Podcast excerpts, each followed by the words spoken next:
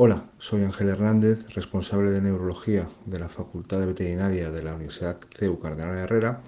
y os vamos a mandar un póster en el que valoramos los primeros resultados de un estudio de los efectos de la infiltración de PRP en animales con en caudaquina y cómo lo medimos con una plataforma de fuerza Canidgate, que es la primera, la primera vez que se hace este estudio. Muchas gracias.